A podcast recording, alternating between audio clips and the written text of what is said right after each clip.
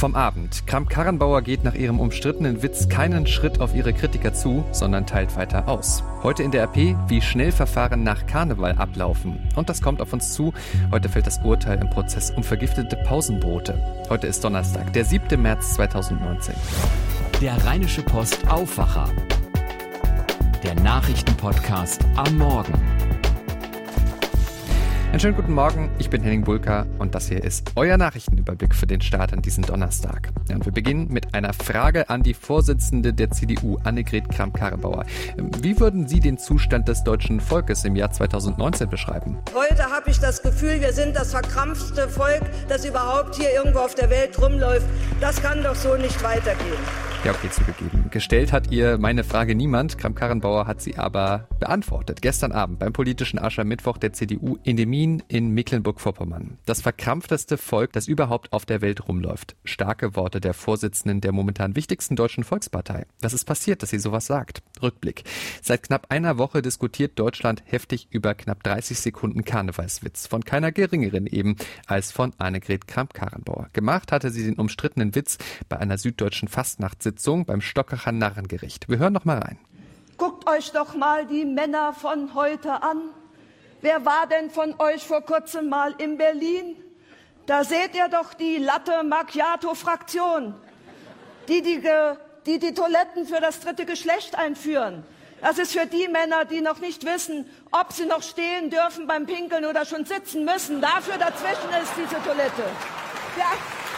Die Reaktionen waren erwartbar heftig. Von den Grünen, von der FDP, aber auch von den Schwulen und Lesben in der Union. Sie alle forderten eine Entschuldigung von Kramp-Karrenbauer. Eine CDU-Vorsitzende dürfe sich nicht über eine Minderheit lustig machen, nämlich über Intersexuelle, die jahrzehntelang für ihre Rechte gekämpft haben. Soweit der Rückblick. Denn bisher hatte sich Kramp-Karrenbauer nicht zu diesem Shitstorm gegen sie geäußert. Bis gestern Abend in Demin beim politischen CDU-Aschermittwoch. Und ich kann euch nur sagen, wenn wir das so weitermachen, dann laufen wir Gefahr, etwas ganz Wunderbares in unserem Land kaputt zu machen, nämlich die Tradition von Karneval, die Tradition von Fastnacht, die Tradition von Kleinkunst, wo man gerade nicht jedes Wort auf die Goldwaage legen muss.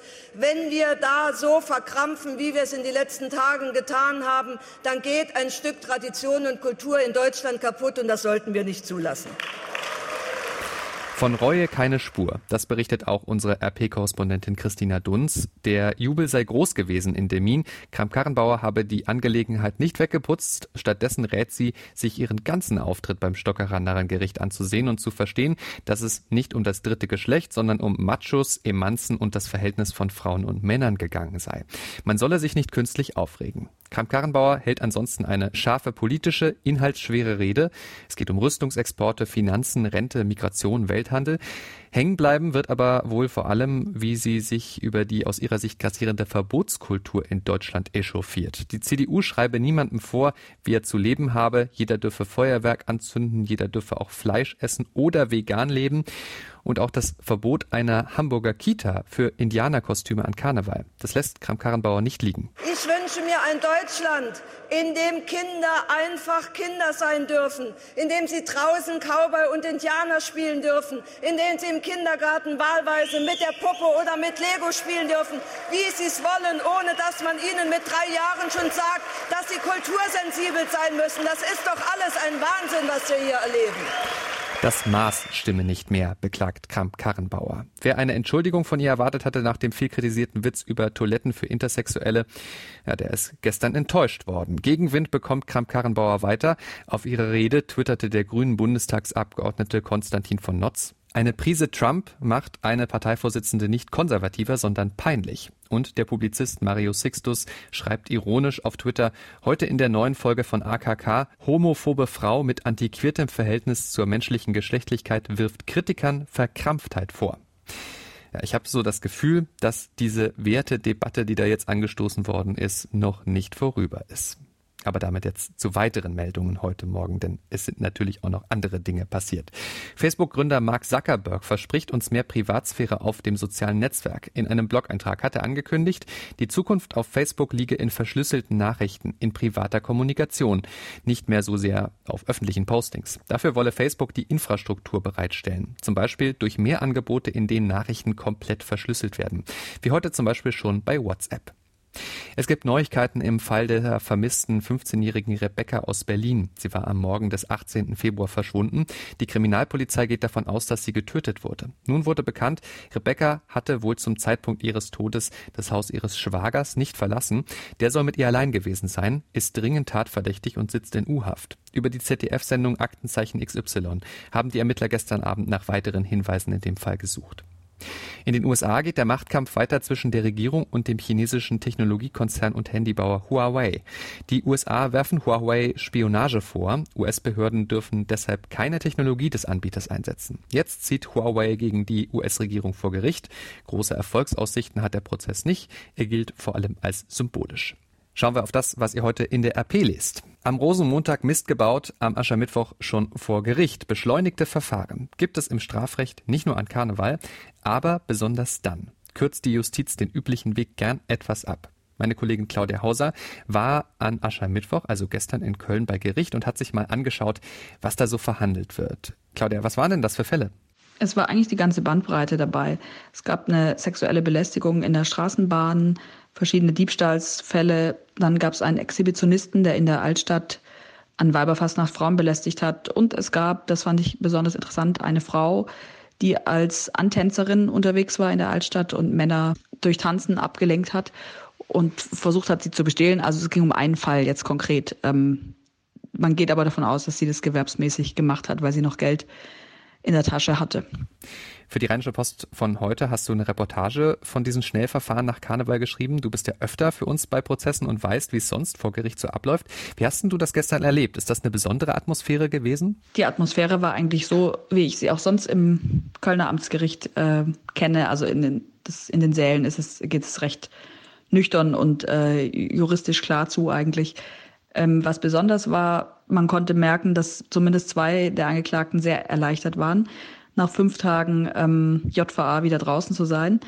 Einer war ähm, bis Karneval noch nie straffällig geworden und ich würde schon sagen, dass die Zeit äh, im Gefängnis ihn sehr beeindruckt hat, sagen wir es mal so. Und er hat auch versprochen, ähm, sein Leben zu ändern. Fünf Tage U-Haft, ohne vorher straffällig geworden zu sein. Zum Teil geht es dann auch nur um Diebstähle. Das klingt ganz schön drastisch. Das ist auch ein Hintergedanke bei diesem beschleunigten Verfahren. Eindruck bei den Betroffenen machen. Außerdem nutzt die Justiz diese Möglichkeit oft auch dann, wenn die Angeklagten keinen festen Wohnsitz haben. Ausführlich erklärt Claudia das heute nochmal in ihrer Reportage aus dem Gericht auf der Seite 3 in der Rheinischen Post. Und außerdem berichten wir natürlich dort auch groß über das, was gestern am Köln-Bonner Flughafen passiert ist. Die Polizei fahndet weiter mit einem Großaufgebot nach den Tätern, die dort gestern Morgen einen Geldtransporter überfallen haben. Ein Wachmann wurde dabei durch Schüsse lebensgefährlich verletzt. Der Fluchtwagen, mit dem die Täter davongerast sind, der ist später neben der A59 in Flammen aufgegangen, die Höhe der Beute unbekannt. Im ausgebrannten Auto haben die Ermittler eine Kalaschnikow gefunden. Der Überfall, der muss lange geplant gewesen sein. Auch eine Spur zu ehemaligen RAF-Terroristen wird geprüft. Unseren großen Bericht dazu heute bei uns und natürlich dann auch aktuelle Infos, wenn es sie gibt, auf RP Online. Übrigens, an dieser Stelle ein Hinweis in eigener Sache. Die wichtigsten Themen des Tages könnt ihr nicht nur hier bei uns im Aufwacher hören, sondern ihr könnt das Ganze auch lesen in unserem Newsletter Stimme des Westens. Jeden Tag um halb sieben schickt unser Chefredakteur Michael Brücker euch drei persönlich ausgewählte Lesetipps per Mail. Am besten meldet ihr euch direkt jetzt dafür an unter rp-online.de slash newsletter. Ich sage nochmal die Adresse rp-online.de slash newsletter. Schauen wir jetzt auf das, was heute wichtig wird. Wenn bei euch heute Vormittag um 10 Uhr die Sirenen heulen, dann keine Sorge, das muss so. Rund 4500 Sirenen werden heute getestet bei einem landesweiten Probealarm. Zunächst soll um 10 Uhr ein einminütiger Dauerton ertönen, der bedeutet Entwarnung. Danach folgt eine fünfminütige Pause. Dann ist ab 10.06 Uhr ein einminütiger auf- und abschwellender Heulton zu hören. Dabei handelt es sich um das eigentliche Warnsignal, also das würde bei einem Notfall auf eine hinweisen. Und dann nochmal nach fünf Minuten Pause schließt dann um 10.12 Uhr ein einminütiger Dauerton zur Entwarnung diesen Probealarm ab. Wenn ihr nichts hört bei eurer Kommune, bei eurer Stadt, könnt ihr in dem Fall Bescheid sagen. Am Landgericht in Bielefeld fällt heute ein Urteil in einem aufsehenerregenden Prozess. Ein Mann soll in dem kleinen Ort Schloss Holte-Stuckenbrock über Jahre die Pausenbrote seiner Arbeitskollegen vergiftet haben. Dem 57-Jährigen wird versuchter Mord vorgeworfen. Jörg Ratsch berichtet für die Deutsche Presseagentur. Wie muss man sich das Ganze denn vorstellen? Der Mann soll ja heimlich immer wieder die Pausenbrote der Kollegen mit Pulver bestreut haben. Wie ist denn das überhaupt aufgeflogen? Ja, wahrscheinlich wäre das nie rausgekommen, wenn nicht zufällig einer der Kollegen das äh, weiße Pulver entdeckt hätte auf seinem Pausenbrot.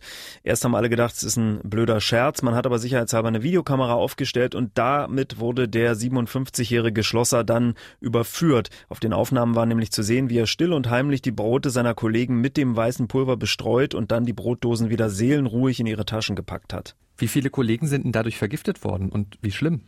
Ja, das Ganze soll ja jahrelang so gegangen sein und die Folge ist, zwei Kollegen aus dem Betrieb sind schwer nierenkrank geworden. Ein weiteres Vergiftungsopfer hat einen schweren Hirnschaden, ist jetzt ein Pflegefall. Bei den Ermittlungen hat man bei dem Verdächtigen zu Hause verschiedene Chemikalien gefunden, Cadmium, Blei, Quecksilber und auch ein Notizbuch und dass er sich mit Chemikalien beschäftigt hat, das haben die Ermittler auch auf seinem Computer feststellen können. Wieso macht denn jemand sowas? Was sind da die Motive gewesen?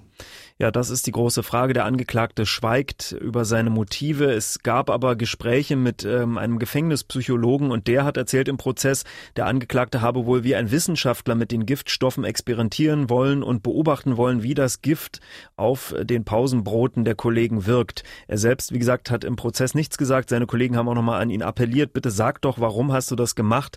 Es wird aber nicht erwartet, dass er jetzt ähm, vor dem Urteilsspruch da irgendeine Antwort noch gibt. Die Infos von Jörg Ratsch. Dankeschön. Das Urteil soll heute fallen, erfahrt ihr dann alles zu auf RP Online. Ja, und auch ansonsten ist das heute der Tag der Prozesse. Das Landgericht Limburg urteilt heute im Prozess um die Kinderporno-Plattform Elysium. Angeklagt sind vier Männer aus Hessen, Baden-Württemberg und Bayern. Sie sollen die Plattform im Darknet betrieben oder sich am Betrieb beteiligt haben. Das Portal hatte mehr als 111.000 Nutzerkonten weltweit. Am Landgericht Köln fällt heute außerdem das Urteil im Grönemeyer-Prozess gegen zwei Pressefotografen. Sie sollen den Musiker bewusst provoziert haben, später aber dann behauptet haben, er habe sie angegriffen. Beobachten werden wir heute bei RP Online natürlich außerdem die Lage in Venezuela. Der deutsche Botschafter ist dort nicht mehr erwünscht. Staatschef Nicolás Maduro wirft ihm vor, sich in die Angelegenheiten des Landes eingemischt zu haben, weil er am Montag den selbsternannten Interimspräsidenten Juan Guaido am Flughafen erwartet hatte. Botschafter Daniel Kriener muss deshalb nun binnen 48 Stunden das Land verlassen. Außenminister Heiko Maas sagt, wir kritisieren diese Entscheidung, die Lage wird so verschärft. Kriener werde nun für Beratungen zurück nach Deutschland gerufen. Schauen wir jetzt noch aufs Wetter für NRW. Und das wird heute ein windiger, verregneter, aber doch recht milder Tag. Bis 12 Grad geht's rauf. Dazu weht aber wirklich eine echt steife Brise mit stürmischen Böen dabei. Morgen beruhigt es sich etwas, aber weiter wechselhaft und auch am Wochenende ist es weiter ungemütlich. Das war der Rheinische Post Aufwacher vom 7. März 2019. Mein Name ist Henning Bulka. Habt jetzt einen guten und erfolgreichen Tag. Ciao, ciao. Mehr bei uns im Netz. www.rp-online.de